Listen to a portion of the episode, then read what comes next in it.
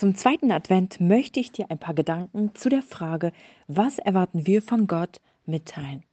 Ja, ehrlich gesagt musste ich mir diese Frage erst einmal selber stellen. Weil das Wort Erwartung wurde für mich neu, bedeutungsvoll. Darf ich Erwartungen haben? Welche Erwartungen habe ich? Und ich musste feststellen, ja, ich darf Erwartungen haben. Und ich hatte die ganze Zeit Erwartung gehabt, habe es immer nur als Wunsch gesehen. Und was für Erwartungen haben wir Menschen an Gott? Und mir ist da etwas eingefallen. Wenn wir in einer Gebetshaltung sind, sind wir voller Erwartung und warten, dass Gott uns antwortet. Das Gebet wurde mir in diesem Punkt richtig wichtig. Im Psalm 5, Vers 4 heißt es, Herr, schon früh am Morgen hörst du mein Rufen. In aller Früh bring ich meine Bitten vor dich und warte sehnsüchtig auf deine Antwort. Eine Erwartungshaltung im Gebet. Wir sollen sogar in den Tag starten voller Erwartung, denn seine Möglichkeiten sind unbegrenzt wenn das Chaos um uns herum tobt, wenn der Friede nicht stimmt, wenn keine Ordnung ist, wenn der Schmerz groß ist, ist er da und enttäuscht uns nicht. Wir dürfen in voller Erwartung hineingehen und ihm alles vorlegen. Er antwortet rechtzeitig. Durch ein Bibelvers, durch ein Lied, durch eine Person er antwortet. Manchmal müssen wir nur warten, etwas geduldiger sein. Wir wünschen uns natürlich sofort immer direkt Antworten. Klar, schneller, schnelllebig.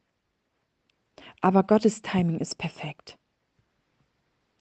Selbst wenn es nicht nach unseren Plänen geht, weiß er genau, was wir brauchen und enttäuscht uns nicht.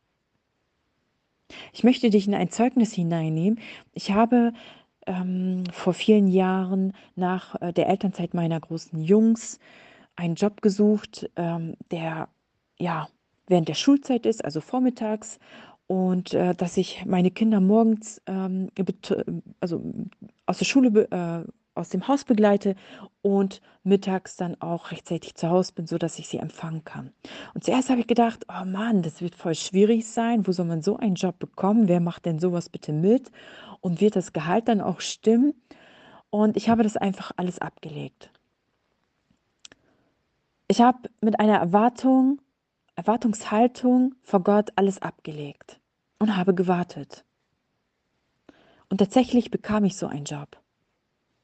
Und weit darüber noch hinaus stimmte das Gehalt.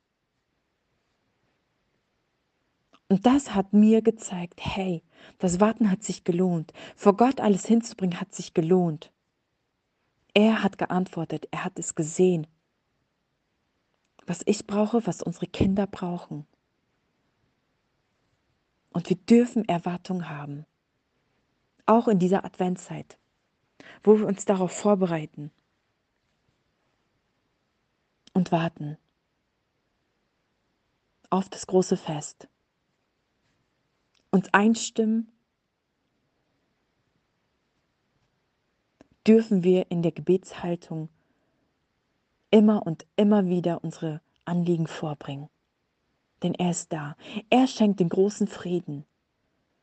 Nicht den Frieden dieser Welt, sondern seinen göttlichen Frieden. In dieser Adventszeit wenn alles um dich herum hektisch wird, schnelllebig, das Chaos tobt, darfst du Erwartung an Gott haben, dass er Dinge in Ordnung bringt.